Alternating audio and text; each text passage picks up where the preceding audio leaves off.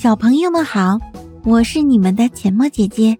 今天我给大家讲一个小猪巧搬衣橱的故事。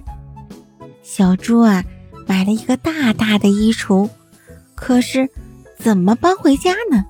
这让他发了愁。这时候，他的好朋友小猴子走了过来，看到小猪正皱着眉头挠脑袋呢，就问：“小猪，你怎么了？”小猪说：“你瞧，我这衣橱太大了，我搬不回家了呀。你最聪明，快给我出出主意吧。”小猴子想了一会儿说：“啊，我想到好办法了，咱们现在就去森林砍几棵树。”小猪听了，莫名其妙地说：“砍树？砍树干什么呀？”小猴子笑笑，没有说话，拉着小猪就往森林走去。很快，他们就砍了两根圆圆的木头回来。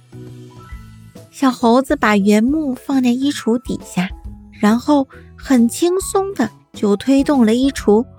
没一会儿，小猪就把衣橱推回了家。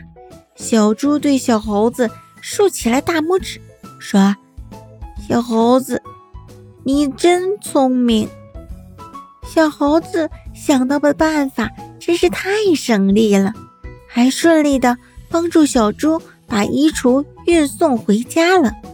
小猪对小猴子表示很佩服，也很感谢。希望小朋友们在看到别人有困难的时候，也能开动自己的小脑袋，帮助别人解决困难哦，帮助他人。既能解决别人的困扰，自己也能开心，何乐而不为呢？